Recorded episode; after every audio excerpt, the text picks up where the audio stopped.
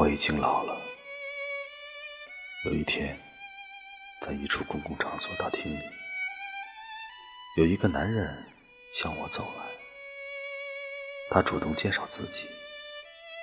他对我说：“我认识你，永远记得你。那时候你还很年轻，人人都说你美。现在我是特为来告诉你。”对我来说，我觉得现在的你比年轻的时候更美。那时候你是年轻女人，与你那时的面貌相比，我更爱你现在备受摧残的面容。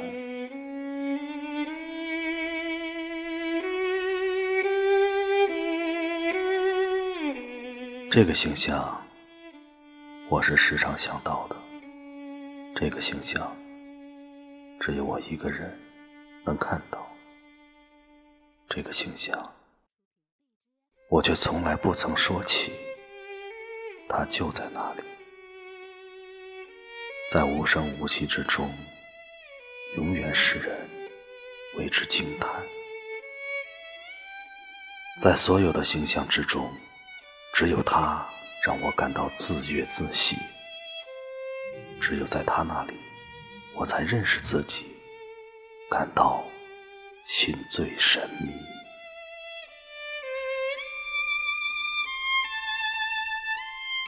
太晚了，太晚了，在我这一生中，这未免来得太早，也过于匆匆。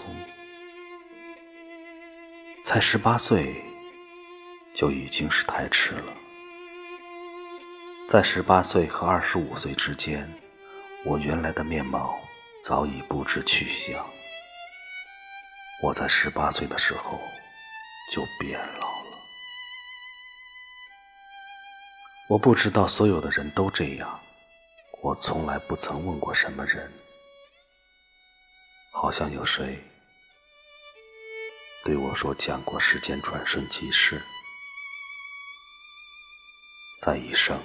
最年轻的岁月，最可赞叹的年华，在这样的时候，那时间来去匆匆，有时会突然让你感到震惊。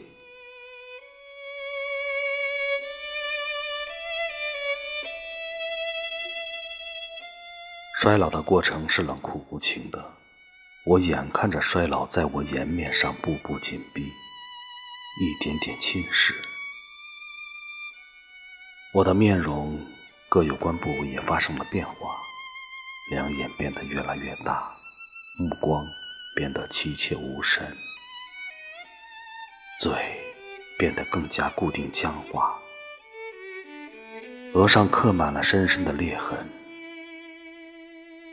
我倒并没有被这一切吓到，相反。我注意看那衰老如何在我颜面上肆虐践踏，就好像我很有兴趣的读一本书一样。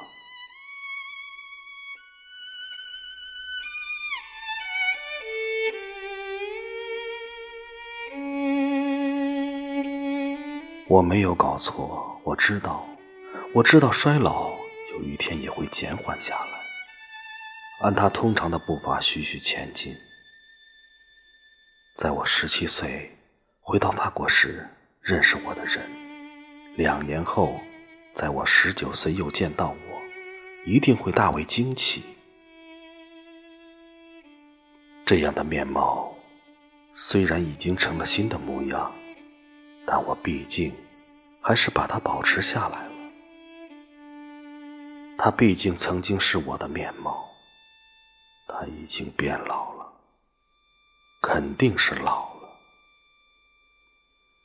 不过，比起他本来应该变成的样子，相对来说，毕竟也没有变得老到那种地步。